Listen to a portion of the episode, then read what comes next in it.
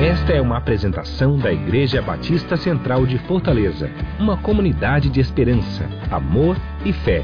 A seguir, uma mensagem para a sua edificação.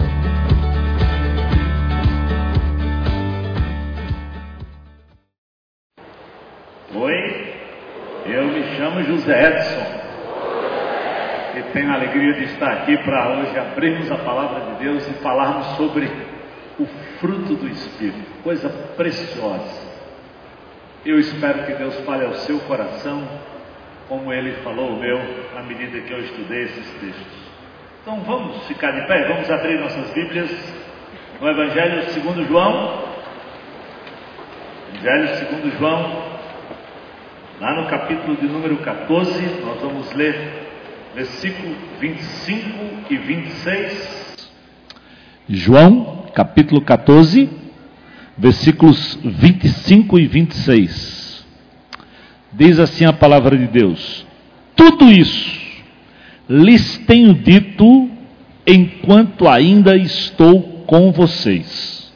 Mas o conselheiro, o Espírito Santo, que o Pai enviará em meu nome, lhes ensinará todas as coisas e lhes falar, fará lembrar tudo o que eu lhes disse.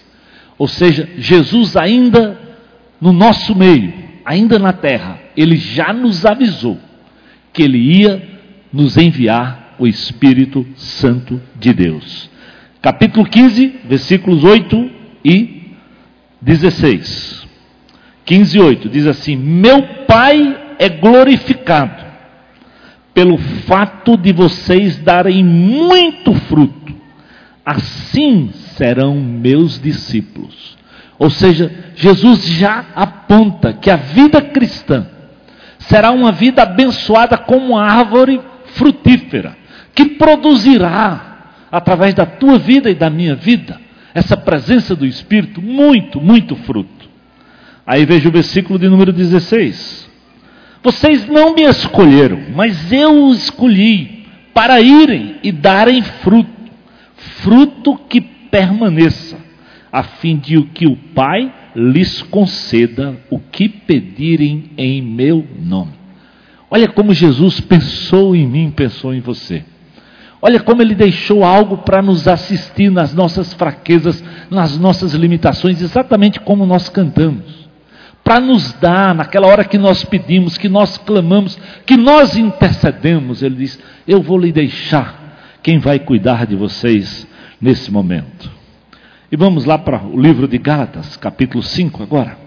Lá um pouquinho mais à frente, epístola do apóstolo Paulo aos Gálatas, né? região hoje que fica lá na Turquia. Gálatas, capítulo 5, versículo de número 22. A palavra de Deus diz assim, ó: "Mas o fruto do espírito é amor, alegria, paz, paciência, amabilidade, bondade, fidelidade, mansidão e domínio próprio. Contra essas coisas não há lei. Paulo descreve exatamente aquilo que Jesus prometeu para todo aquele que viesse a crer e confessá-lo como Senhor e Salvador. Agora vamos, só para a gente terminar, no livro de Efésios, capítulo 5. Efésios capítulo 5, nós vamos ler agora do versículo 1 ao versículo 21. A palavra de Deus diz assim: Portanto, sejam imitadores de Deus como filhos amados, e vivam em amor, como também Cristo nos amou e se entregou por nós como oferta e sacrifício de aroma agradável a Deus. Entre vocês não deve haver nem sequer menção de imoralidade sexual, como também de nenhuma espécie de impureza e de cobiça.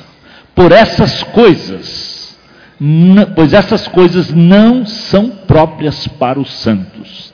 Não haja obscenidade, nem conversas tolas, nem gracejos imorais, que são inconvenientes, mas ao invés disso, ações de graça. Olha o que Deus espera de nós. uma vida de gratidão, não de conversa tola, boba, imoral. Porque vocês, versículo 5, não po, porque vocês podem estar certos disso, nenhum imoral, ou impuro, ou ganancioso, que é idólatra, tem herança no reino de Cristo e de Deus. A palavra de Deus é determinante. Essa não pode ser a prática cristã. Ninguém os engane, versículo 6, com palavras tolas, pois é por causa dessas coisas que a ira de Deus vem sobre os que vivem na desobediência. Portanto, não participem com eles dessas coisas, porque outrora vocês eram trevas, mas agora são luz no Senhor. Vivam como filhos da luz, pois o fruto da luz consiste em toda bondade, justiça e verdade. E aprendam a discernir o que é agradável ao Senhor. Não participem das obras infrutíferas das trevas, antes exponham-nas à luz, porque aquilo que, ele, que eles fazem em oculto, até mencionar, é vergonhoso. Mas tudo que é exposto pela luz torna-se visível, pois a luz torna visíveis todas as coisas. Por isso é que foi dito: Desperta, ó tu que dormes, levanta-te dentre os mortos, e Cristo resplandecerá sobre ti. Que privilégio! Sai! Andávamos mortos, e hoje o Senhor Jesus pode ser resplandecido para essa sociedade, para a tua família, para a tua casa através da tua própria vida, promessa de Deus. Aí, versículo 15, ele diz assim: tenham cuidado com a maneira como vocês vivem, que não sejam como insensatos, mas como sábios, aproveitando ao máximo cada oportunidade, porque os dias são maus.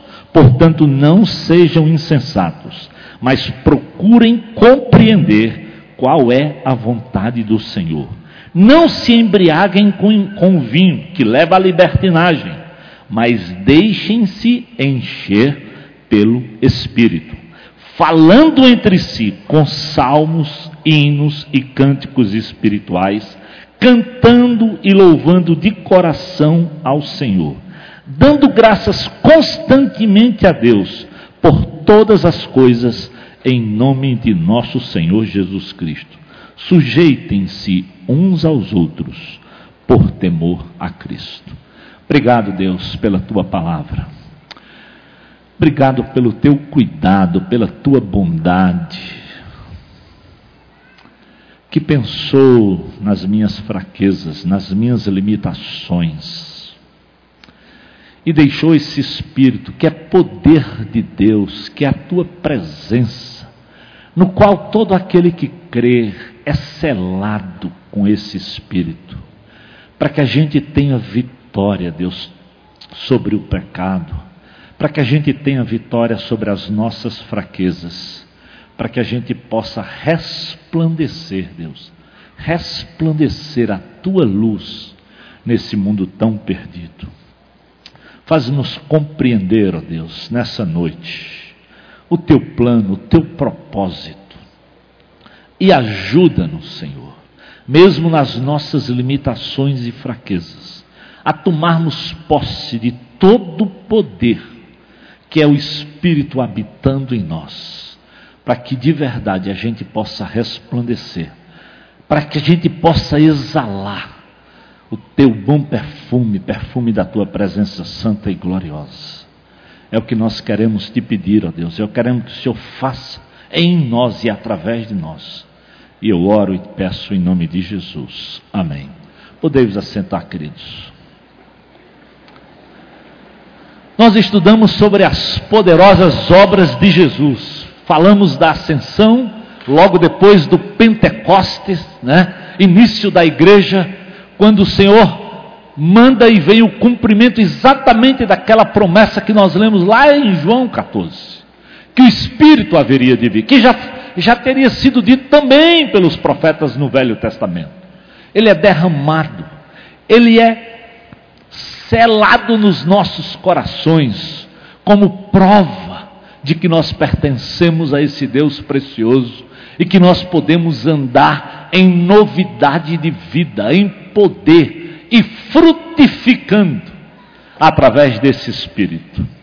Por isso, na figura do Espírito, não só é o resultado da presença dele em nós, mas nos leva ao amadurecimento, para que a gente possa sim passar aquilo que o Senhor queria, frutificar até para as próximas gerações. O Espírito vem no nosso interior para controlar a nossa mente, a nossa vontade e o nosso coração, que garante exatamente a continuidade desse cristianismo autêntico que Jesus veio e estabeleceu no seu tempo. João Batista já nos advertia e já falava para os fariseus e saduceus, dizendo: Olha, produzi, pois, fruto digno de arrependimento. João já demonstrava que às vezes a religiosidade daquela época falhava, porque não produzia frutos reais de mudança de vida, de arrependimento, porque se arrepender é mudar de direção. É uma pena que hoje, mesmo com toda a informação, mesmo com a palavra de Deus, a gente ainda queira viver como vivem lá fora, ou seja, com as velhas práticas, sem entender que se alguém está em Cristo, é nova criatura. A Bíblia diz, não é opcional, as coisas velhas têm que ser do passado e elas têm que se fazer novas, porque Cristo morreu, mas ele ressuscitou para me dar, para te dar uma vida nova, uma esperança e uma vida completamente diferente. Eu, eu não sei na tua história, querido, mas eu acredito, se você um dia já encontrou Jesus e já confessou Jesus, eu tenho absoluta certeza que a partir daquele dia tua vida foi absolutamente diferente. Porque Jesus faz nova todas as coisas. A partir daquele momento você começa a compreender. Eu fui criado num meio religioso. Eu assisti a aula de religião duas, três vezes por semana. Eu estudei em escolas em que nós frequentávamos aula de religião e missa toda semana. E por incrível que pareça, eu não fui desafiado a ler esse livro, a ler de forma pessoal e entender que Jesus tinha vindo por mim e para mim. Até que um dia alguém me deu o Evangelho de João. Eu lendo a palavra de Deus, eu abri o meu coração e eu confessei Jesus como Senhor e Salvador.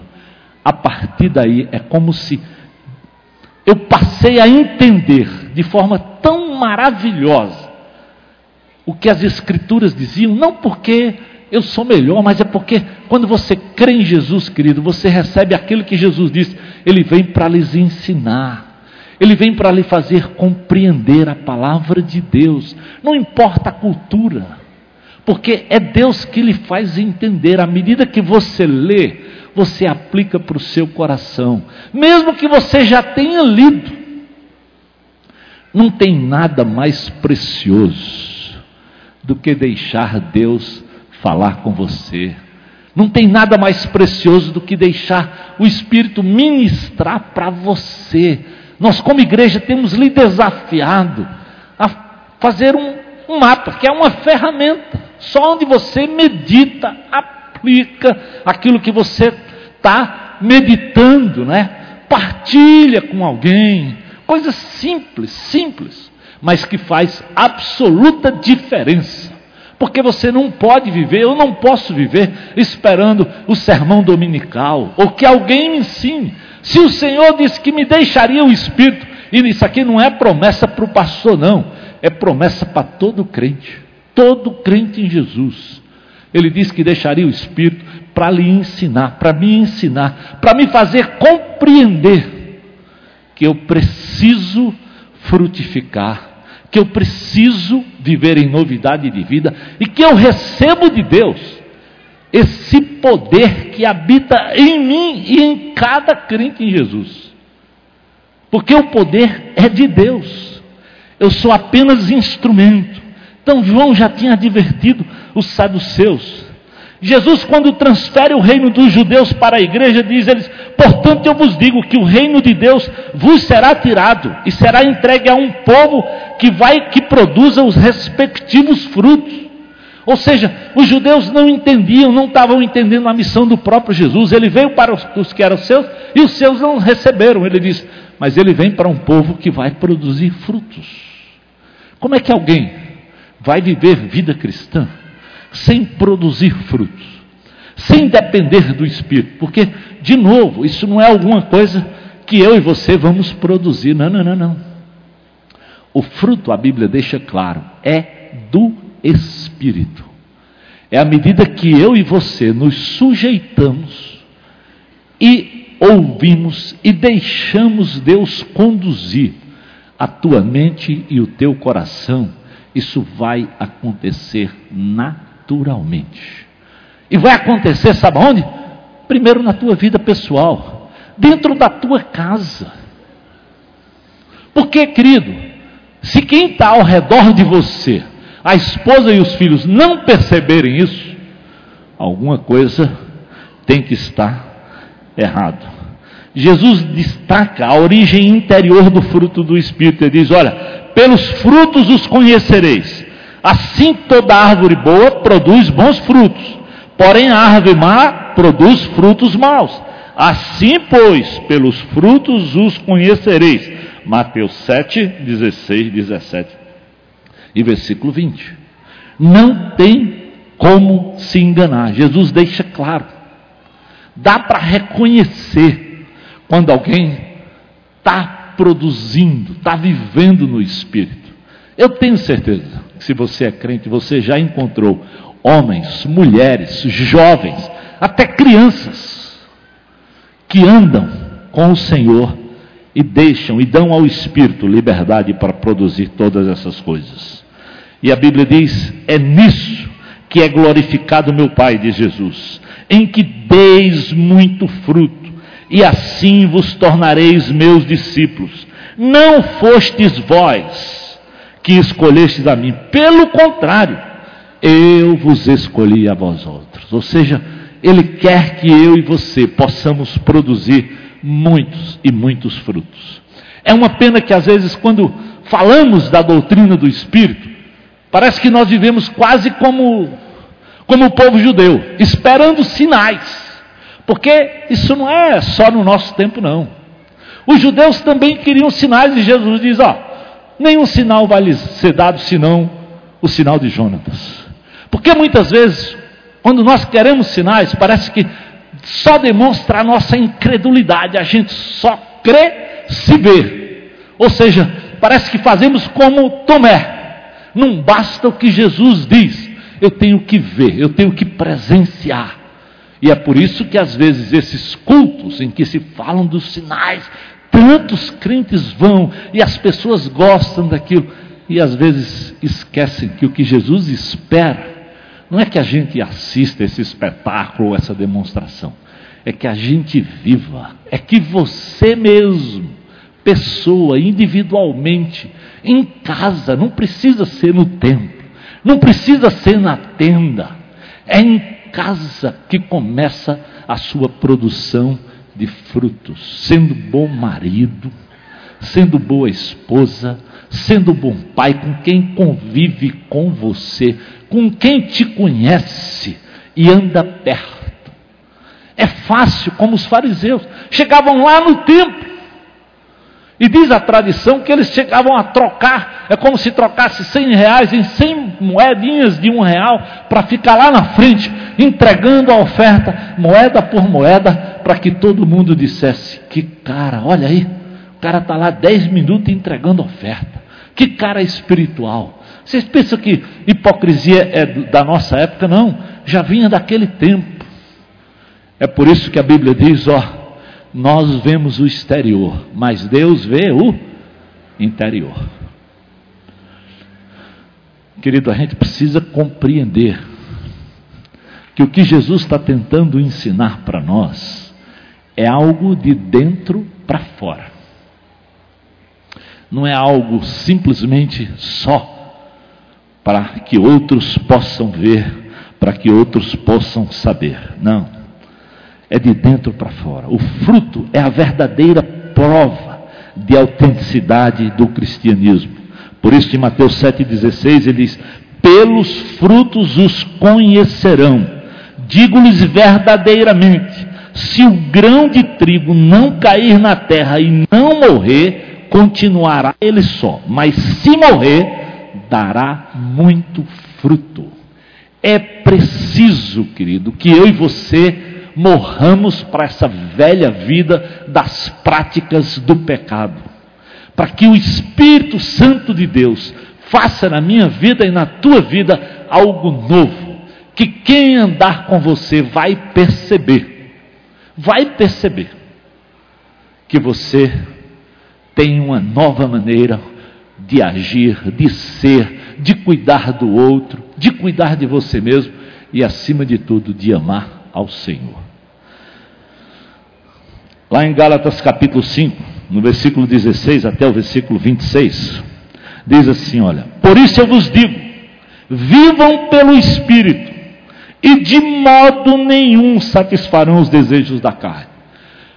Presta atenção, quando a gente vive pelo Espírito, ele diz assim: de modo nenhum.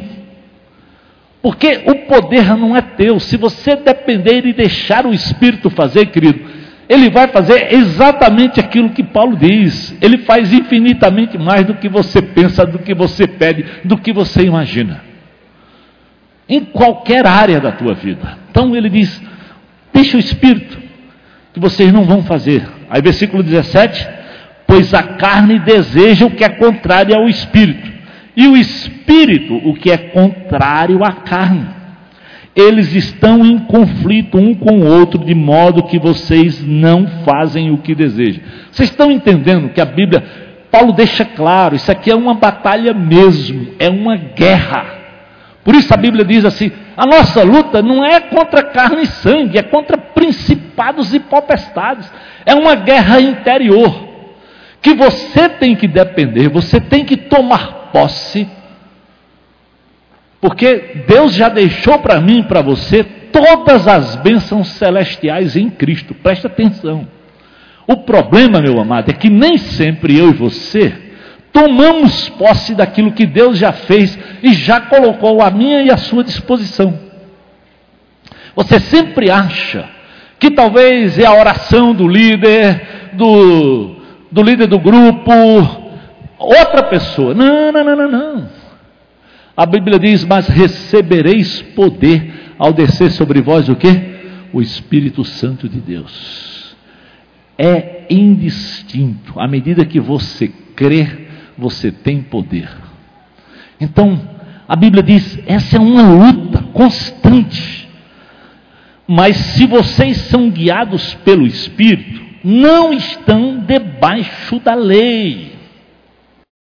Olha, olha que coisa fantástica. Jesus não veio para cumprir a lei. Mas agora, quem está no Espírito não vive mais debaixo da lei, meu amado. Nós agora somos guiados pelo amor de Jesus, pelo poder das obras de Jesus. Nós fomos livres. Jesus pagou. Ele disse lá naquela cruz: está pago. Agora vocês são chamados, nós somos chamados a andar em novidade de vida, libertos. Por isso, quando a Bíblia fala das coisas do Espírito, diz: contra essas coisas não há, não há lei. Não precisa de lei. Será que você, você consegue perceber a dimensão da obra de Jesus por você? Porque estudar sobre essas coisas, querido, é acima de tudo apreciar como verdadeiramente Jesus fez aquilo que Paulo diz: aquele que começou boa obra em você, ele vai completar. E o Espírito vem para completar aquilo que Jesus iniciou, como cumprimento da promessa de Deus. Como não tomar posse disso? Como não querer ser cheio do Espírito? Como não viver na dependência do Espírito? As obras da carne são manifestas, ele diz: olha só, imoralidade sexual, impureza, libertinagem. Se alguém vive assim, Você conhece, não pode ser do Espírito. Não pode. É uma pena que hoje alguém que se diz crente acha que pode viver no meio dessa libertinagem, acessando pornografia na internet. Que coerência há? Qual é o conceito? Qual é o ensino? Em que base? E às vezes, quando a gente fala dessas coisas, parece que nós somos, sei lá, quadrados. Não! Está escrito, querido. Lembra quando Jesus enfrenta o diabo? Qual foi a base? Porque está escrito. Porque está escrito. Temos que olhar para esse livro, temos que olhar para o que a palavra de Deus diz. Então ele diz: ó, essas coisas, idolatria, feitiçaria, ódio, olha bem, discórdia, ciúme, ira, egoísmo, dissensões, facções, inveja, embriaguez, orgia e coisas semelhantes, eu os advirto como antes os adverti, que os que praticam essas coisas não herdarão o reino de Deus. Paulo é definido, claro, taxativo. Essas coisas não podem se nomear entre aqueles que andam, que conhecem, que recebem desse amor de Deus que nos livra. Jesus veio para nos libertar do pecado, para nos libertar dessa dependência, para andarmos em novidade de vida. Aí ele diz, depois que ele fala todas essas coisas, orgias da carne, egoísmo, ciúme, de facções, ele diz: ó, mas o fruto do Espírito é amor, alegria, paz, paciência, amabilidade, bondade, fidelidade, mansidão e domínio próprio. Contra essas coisas o que? Não há lei. Jesus pagou o que a lei exigia.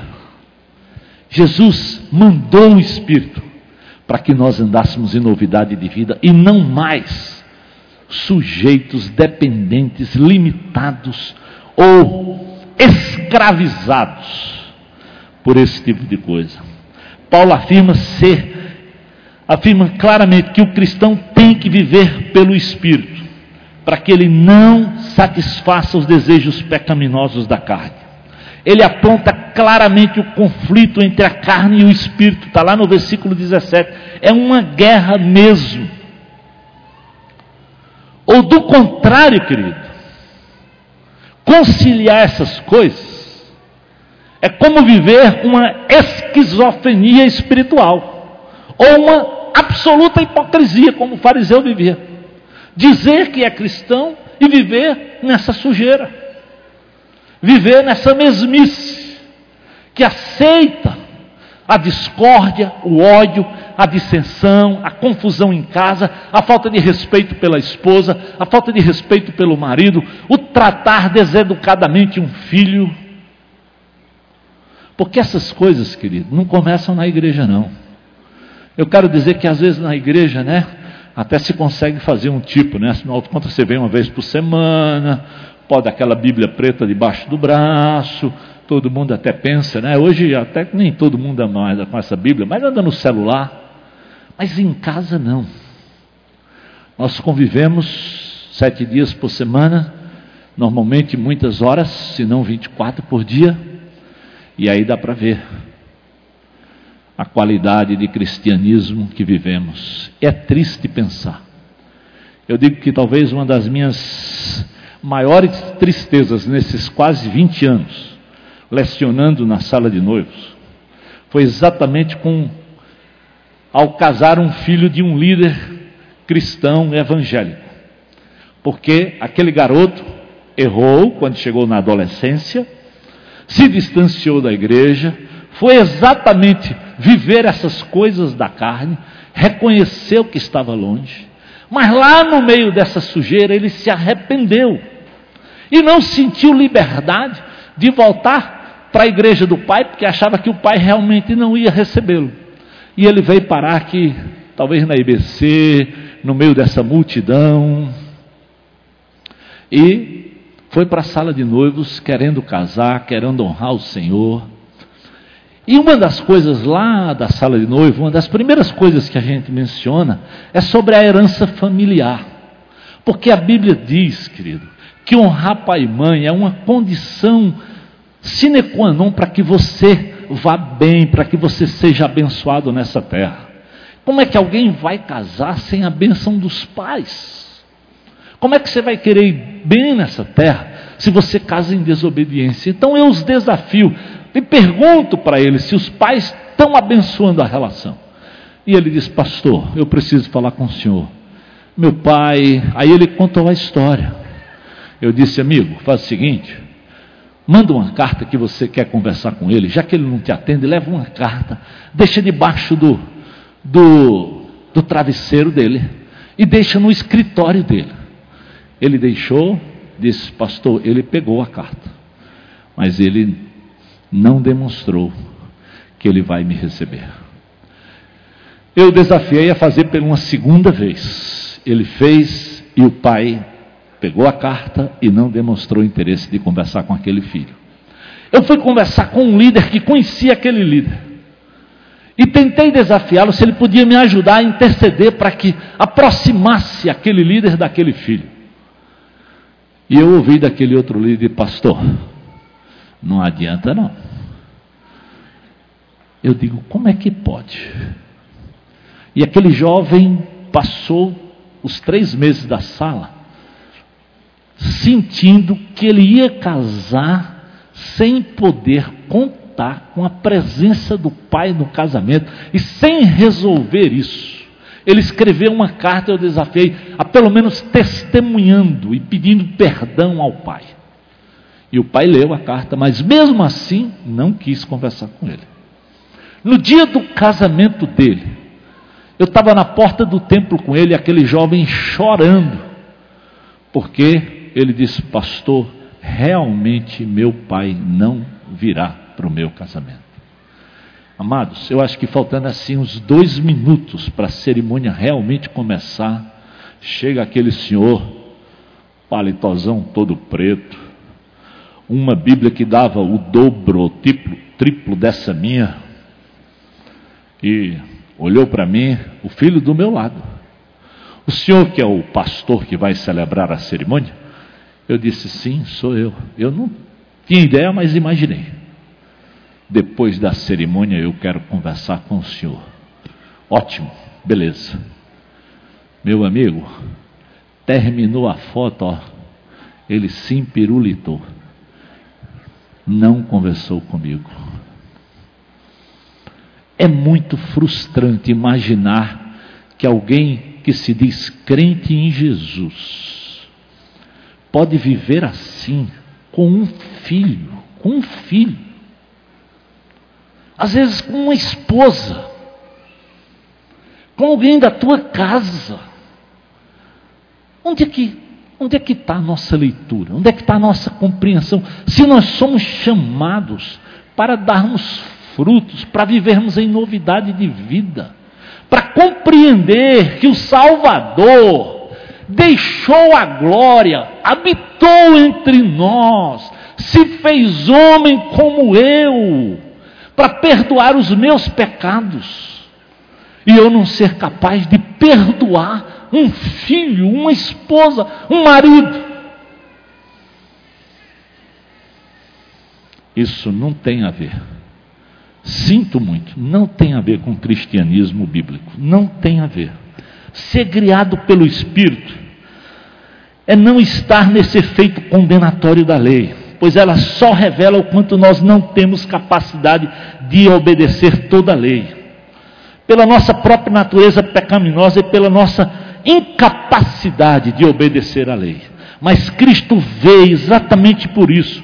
Ele nos dá o Espírito Santo de Deus, porque por meio dele, eu e você podemos, em obediência, em amor, sem medo, livres da condenação, andar em novidade de vida.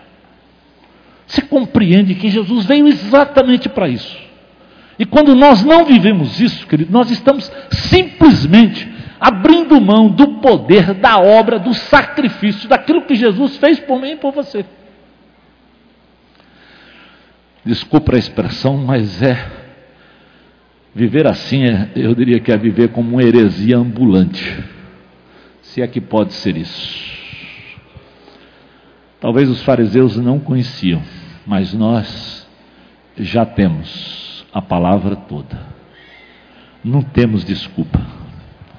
Reconhecemos as obras da carne, características do velho homem. Versículo 19: As obras da carne são manifestas. Olha só, as, você quer saber o que é da carne? A Bíblia diz: são manifestas. É imoralidade sexual, é impureza, é libertinagem, é idolatria, é feitiçaria, é ódio, é discórdia, é ciúme, é ira, é egoísmo, dissensões e facções, inveja, embriaguez, orgia e coisas semelhantes.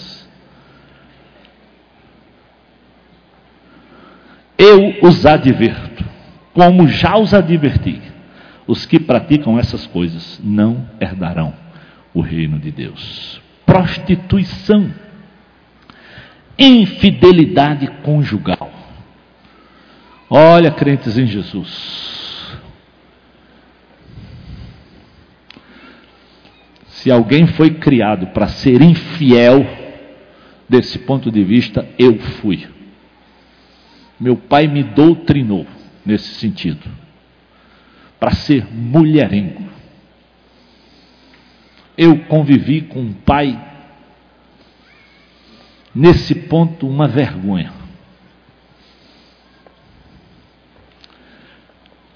Quando eu conheci Jesus, eu sabia que um poder maior habitava em mim e podia me dar vitória. Quando eu olho para trás, querido, mais de 35 anos de casado, e limpo nessa área. Eu sei, eu sei que é pelo poder de Deus, é por esse Espírito que me faz perceber, que me faz temer, que me faz tomar cuidado antes que a coisa aconteça. Eu digo sempre que, quando eu era um jovenzinho pastor, 24 anos, eu já contei essa história, mas eu preciso dizer de novo. Lá em São Paulo tinha uma, tinha uma senhora que era da minha igreja naquela época. Ela tinha 31 anos, ou seja, ela era uma mulher jovem.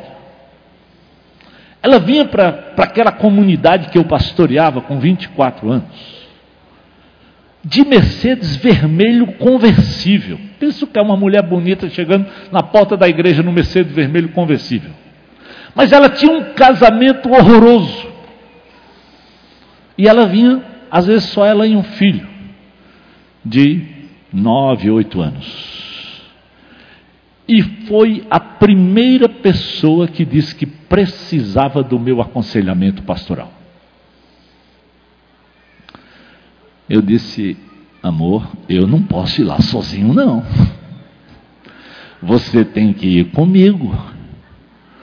Quando eu cheguei no apartamento daquela mulher, ela morava, para quem conhece São Paulo e sabe o que é Oscar Freire, Oscar Freire é lugar que só mora gente rica. Ela morava na Oscar Freire num apartamento de um por andar. Quando eu cheguei naquele apartamento, eu fiquei impressionado com o tamanho, com tanta coisa bonita. E eu disse, mas graças a Deus que Deus me deu convicção de que eu não podia vir só. E não podia mesmo. A Bíblia garante para nós, querido, Paulo deixa claro: quando nós somos fracos, é aí que nós somos fortes. Quando você admite que é melhor você cuidar, você se precaver, você entender que você precisa, Deus, Deus deixou minha esposa, Deus deixou uma ajudadora idônea, por que, que eu vou me expor a um negócio desse sozinho? Eu sabia que aquela era uma mulher jovem, bonita, como é que eu podia ir lá sozinho? Mas às vezes é quando você pensa que você pode, é quando você não busca, não ouve o que Deus tem para você, ou quando eu não ouço, que nós nos expomos ao risco e, consequentemente, ao pecado. Não, impureza, prática sexual antes do casamento, jovens. É por isso que essa igreja tem um programa chamado Atitude 434, para que você se guarde, para que você Espere aquele momento de Deus. lascívia, indecência, conduta pervertida, idolatria, você já sabe, adoração de ídolos, feitiçaria, envolvimento com práticas ocultistas. Não, isso não. Inimizades, alimentar a amargura, ira contra outras pessoas. Já pensou como crente alimenta a amargura, às vezes a amargura com o filho, com a esposa, com os pais. Não, não, não. A oração do Pai Nosso, a básica, que todo cristão conhece. Perdoai assim como eu vos perdoei. E a Bíblia diz, querido, que a amargura é um negócio que brota, contamina, te arrebenta, te adoece. E muita gente está doente porque não lida com a amargura, porque não perdoa, porque não toma posse daquilo que Jesus tem para você e para mim. É terrível conviver com alguém amargurado, que carrega aquela dor, aquela ira, aquela bronca, aquela inimizade. Não, não, não, não. Porfia é causar discórdia, divisão. A Bíblia diz, ó, desde o livro de Provérbios, que Deus abomina quem promove tais coisas. Ciúme, possessividade extremada. Ficar com ciúme ao ponto de não poder, ninguém pode, olha, o filho é quase uma idolatria, a casa, o carro. Não, não, não. Deus nos deu todas as coisas, os filhos são herança do Senhor, a esposa é bênção de Deus, querido. Precisa ficar com esse ciúme louco. Tem que confiar, lógico, você tem que preservar, você tem que guardar, mas não de forma doentia, ciumenta, louca, possessiva. Ira, acesso incontrolado, temperamento que que vergonha. E tem crente que acha que. Não, não, não. Eu, eu costumo dizer que nós nordestinos confundimos, confundimos autenticidade com grosseria. Meu filho, autenticidade é ser sincero, é falar a verdade. Mas a Bíblia diz que tem que se falar a verdade como? Em amor. Não é assim que a Bíblia nos ensina? Em amor. Por quê? Porque verdade sem amor é crueldade. Você usa para maltratar o outro. Você usa, para afundar a vida do outro. Não, não, não, não. não. Muito cuidado, mesmo quando você estiver falando a verdade. Fale para edificar. É o desafio do Espírito para a minha vida e para a tua vida, querido. Dissensões, provoca divergência, divide, facções, é isso que você está vendo aí nos nossos partidos, é uma loucura. Bebedice está sob o controle de bebida, de droga. Cuidado, crentes em Jesus. Cuidado, olha. A Bíblia diz que eu não tenho direito de me embriagar nem com o vinho. A Bíblia não diz que você não pode tomar um, uma dose de vinho, mas muito cuidado, porque são poucos aqueles que sabem controlar entre tomar e não se tornar dependente do álcool. Há pessoas que já têm uma predisposição natural, então muito, muito cuidado. Graças a Deus que quando eu antes de conhecer Jesus, eu fiz muito uso do álcool. E quando eu conheci Jesus, eu precisava entender que eu tinha que dar um, um tempo de pelo menos, demorei uns 25 anos sem nem sequer tomar uma taça de vinho, para que eu realmente me recuperasse e abandonasse aquilo completamente. E hoje, quando faço, faço com todo o cuidado do mundo, porque eu sei. Eu não esqueço que uma vez, quando eu era quando eu era adolescente, 15 anos, eu quis aprender a tocar violão. E fui falar com meu pai se ele podia comprar um violão para mim. Ele de jeito nenhum, de jeito nenhum. Eu disse, pai, por que não? Ele disse, meu filho, você já vem de uma herança de tanto cachaceiro que se você comprar um violão, não tem jeito de eu lhe controlar. Pelo menos nisso ele foi sincero.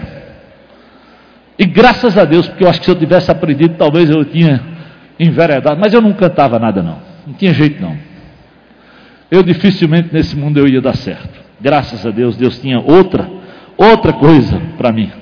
Jesus disse que tais pecados não têm como origem o mundo, preste atenção. Satanás e suas circunstâncias, mas vem do interior do próprio ser humano.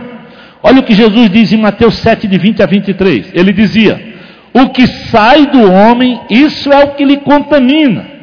Porque de dentro do coração dos homens é que procedem os maus desígnios, a prostituição, os furtos, os homicídios, os adultérios, a avareza e as malícias, o dolo, a lascívia, a inveja, a blasfêmia, a soberba, a loucura. Ora, todos estes males vêm de dentro e contaminam o homem. Presta atenção, meu amado. Não dá desculpa, não. Admita que essa guerra vem lá de dentro. E quando você dá vazão para ela, você vai andar nessa direção. Porque essas coisas do homem vão nessa direção. É por isso que o fruto é do Espírito. Presta atenção. Não é meu. Eu só tenho que me sujeitar e deixar Deus produzir, porque em mim naturalmente eu vou ser tentado a produzir essas mesmas coisas que Jesus disse, que eu sou capaz, que você é capaz de produzir, porque nós somos todos pecadores. É por isso que andar no Espírito não é uma opção, Paulo diz, é uma condição que todos nós temos que admitir, porque só no Espírito eu vou receber poder para vencer essas coisas. Só no Espírito eu vou receber poder para viver essa vida absolutamente diferente. O fruto do Espírito é amor, é alegria, é bondade, é amabilidade. Contra essas coisas a Bíblia diz não há lei. Então o que é o fruto do Espírito? Ele tem três, é um fruto só. Mas tem como que novos, nove gomos, como se fosse uma laranja. E tem três aspectos: os aspectos internos, que é o amor, a alegria e paz. É alguma coisa. Veja bem, esse fruto tem aspectos internos, aspectos externos e até aspectos para minha devoção com o Senhor. Internos, amor, alegria e paz. Externos, longanimidade, benignidade e bondade. Devocionais, fidelidade, mansidão e domínio próprio. Afetam toda a minha vida interior viver em amor, viver em alegria, viver em paz. Porque amor é contrário ao egoísmo e à indiferença. Um dos piores pecados é a indiferença. E muitas vezes nós cometemos isso, né? Achando que estamos abafando. Não, querido. É um dos piores pecados. Você menospreza, você faz de conta que nem está vendo o outro. O amor não. É por isso que Jesus conseguia olhar, mesmo para uma pobre mulher samaritana que vivia em adultério com muitos maridos, que olhava e ouvia a voz de um cego pedindo clemência, que olhava até para um cobrador de impostos que na época era odiado por todos. Assim, quando nós olhamos com o amor do Senhor, nós conseguimos amar, porque o amor de Deus não é emocional, não é sentimento de paixão, como o mundo canta, só esse aspecto. O amor de Deus é uma ação que é provada. Deus prova o seu amor para conosco, como pelo fato de ter Cristo morrido por nós, sendo nós ainda pecadores. Jesus não morreu por mim porque ele me achou bonitinho, um carinha legal, gente boa, lá do Pernambuco, sei lá o quê. Não, não, não, não, não, não. Deus ia ver nada de bom em mim. Se hoje, depois de 35 anos, meu amigo, ainda tem que depender de Deus todo dia, imagina naquela condição que eu estava. Aí era que o negócio era feio mesmo. Mas é assim que Ele te ama. É um amor que se prova, que vai ao teu encontro, que vai para te resgatar. É um amor com caráter sacrificial. Ele deu a sua vida. Ninguém tirou, a Bíblia deixa claro. Jesus diz: Eu dou, ninguém tirou. Ele se entregou, ele foi àquela cruz conscientemente por mim e por você. E dá para que eu possa dar também para os meus irmãos. Ele derramou, a Bíblia diz que ele derramou do seu amor sobre nós, para que aí sim eu possa amar o outro. Isso é a prova de que nós somos salvos. Sem esse amor, nós não nascemos de novo, diz 1 João.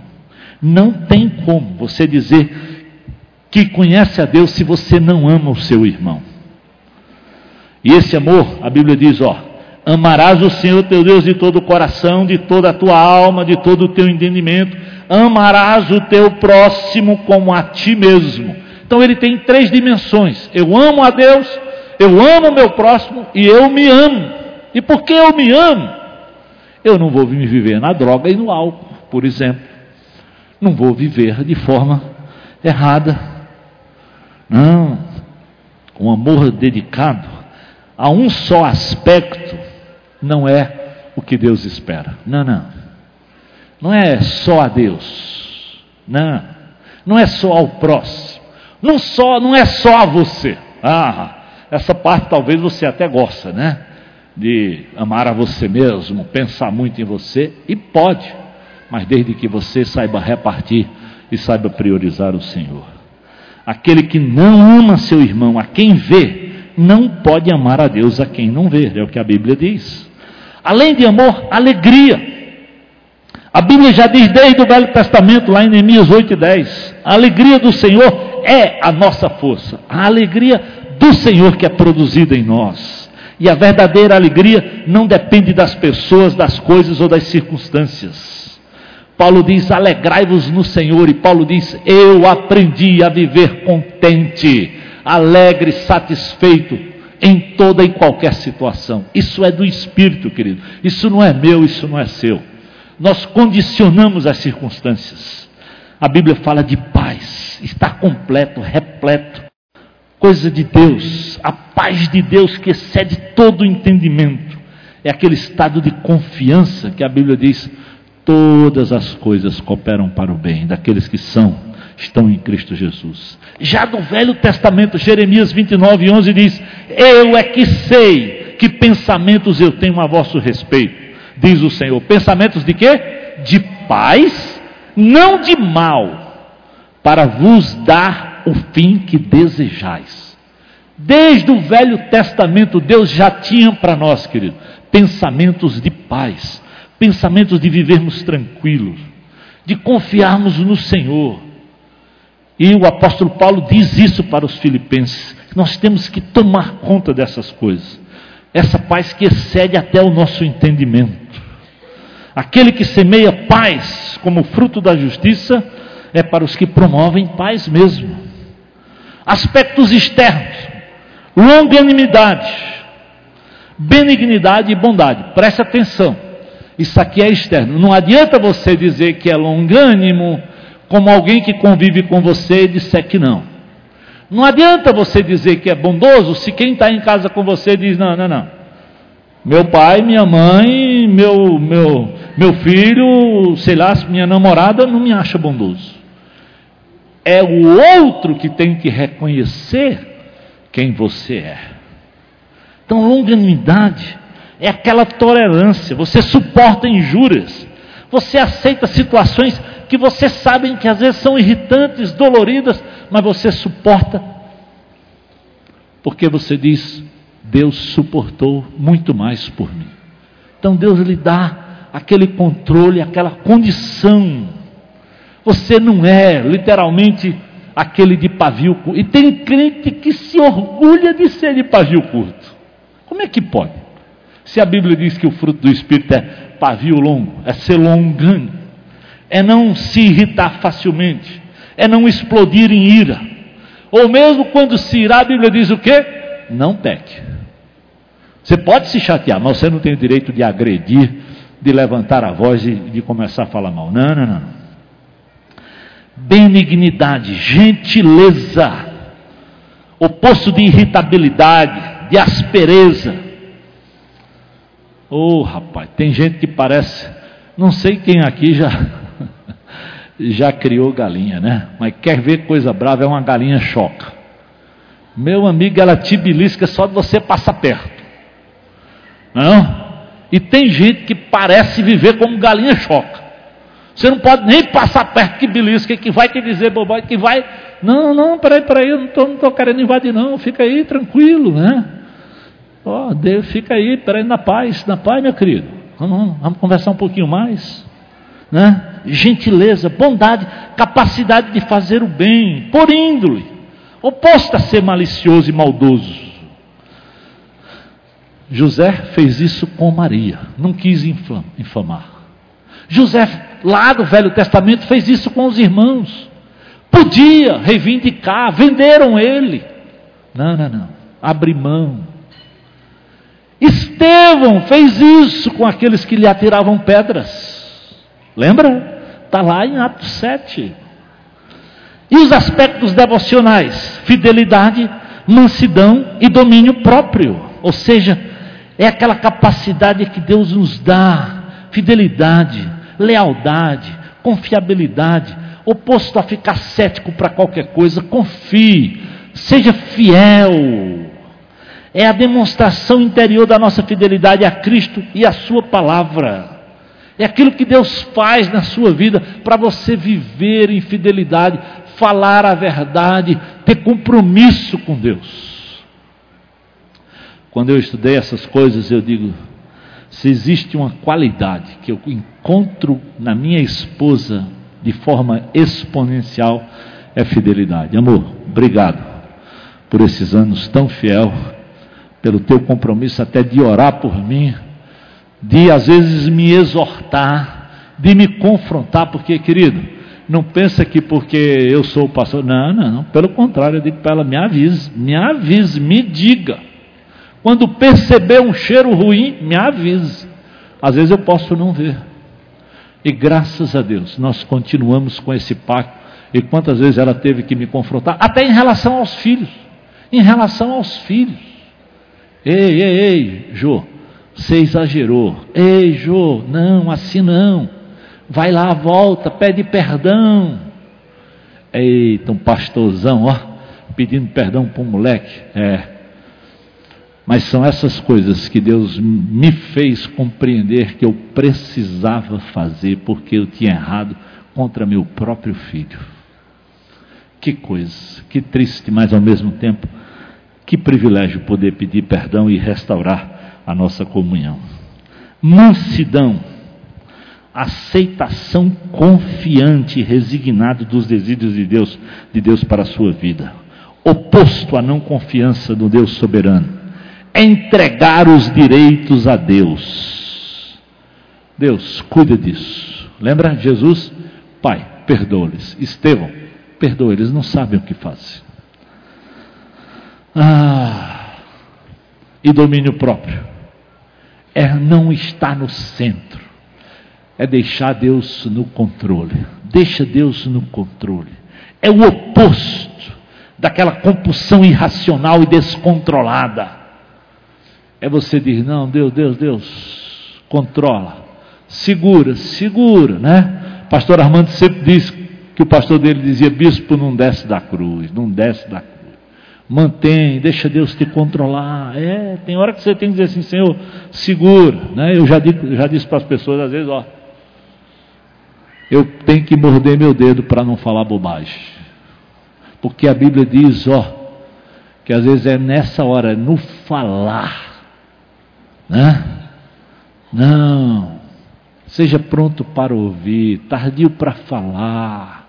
Se você manter o domínio, você vai ouvir tudo, você vai parar para pensar, você não faz, não vai ser reativo. Até a polícia vive dizendo: não reaja, não reaja. Porque às vezes quando você reage, vem o outro bandido e ele mata. É melhor perder alguma coisa do que perder a própria vida. Se o atleta em tudo é convidado a se dominar, a Bíblia diz: nós também somos desafiados a andar com domínio próprio. Querido, isso é cristianismo, isso é para mim e para você. Isso é para ser exercitado dentro de casa, no trabalho, na escola onde você estiver. Isso não é opcional. As coisas da carne têm que fazer parte do meu e do teu passado. As coisas do espírito têm que ser para nós hoje. Hoje. E essas coisas, querido, não são capazes de ser produzidas por mim e por você. Essas coisas são produzidas pelo Espírito Santo de Deus na tua vida. É fruto do Espírito. Mas o que precisa ter na minha vida e na tua vida é dependência, é sujeição, é submissão, é se dobrar. Como nós cantamos, é clamar: Vem Espírito, vem só o Senhor sabe a dor que eu estou sentindo, mas me assiste, me ajuda, me faz produzir, ser melhor marido, ser melhor pai, ser um cidadão honesto, que não só fala do governo, mas que também faz a sua parte. Vamos orar. Deus, obrigado, porque o Senhor nos deixou esse Espírito para nos assistir. Obrigado, Senhor, porque o Senhor deixou esse Espírito para frutificar em nossas vidas, para nos fazer andar em novidade de vida e em poder, em vitória, e vitória que começa no meu ser, para que eu tenha paz, para que eu tenha amor para dar. Oh Deus, para que eu seja longânimo, para que eu seja bondoso, para que eu viva bem dentro da minha casa, e com os meus semelhantes, onde quer que eu esteja inserido, Senhor. Oh Jesus. Talvez tenha aqui hoje irmãos e irmãs, mulheres, homens, jovens, adolescentes que estão dizendo, pastor, infelizmente eu não tenho dado essa liberdade ao Espírito.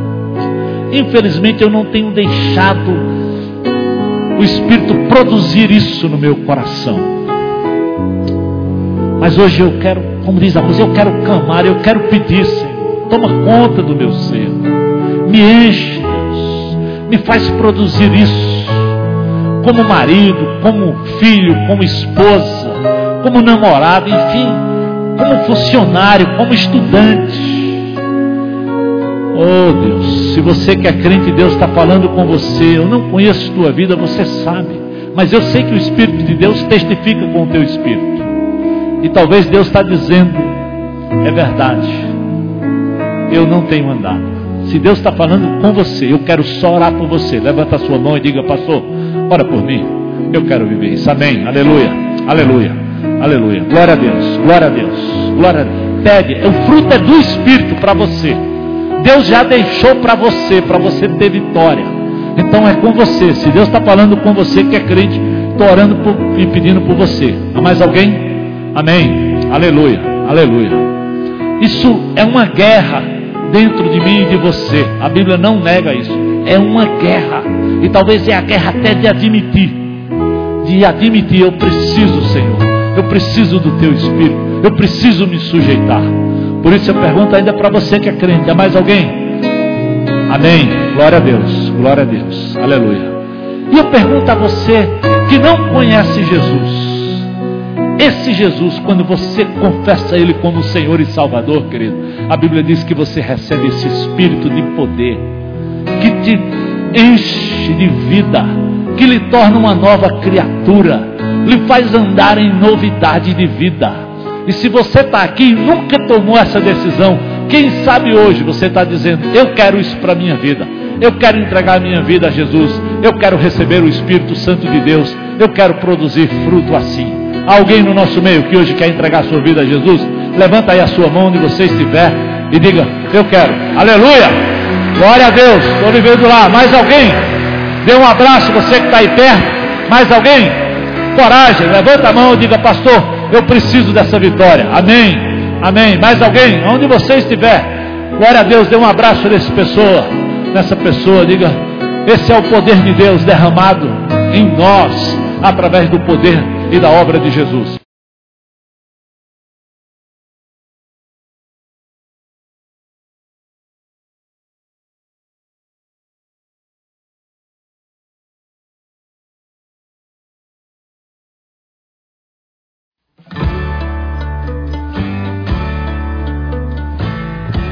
Uma mensagem produzida pelo Núcleo de Comunicação Audiovisual da IBC, que conta com um vasto catálogo de mensagens em áudio e vídeo. Para maiores informações, passe um e-mail para recursos@ibc.org.br ou ligue para 85 3444 3600.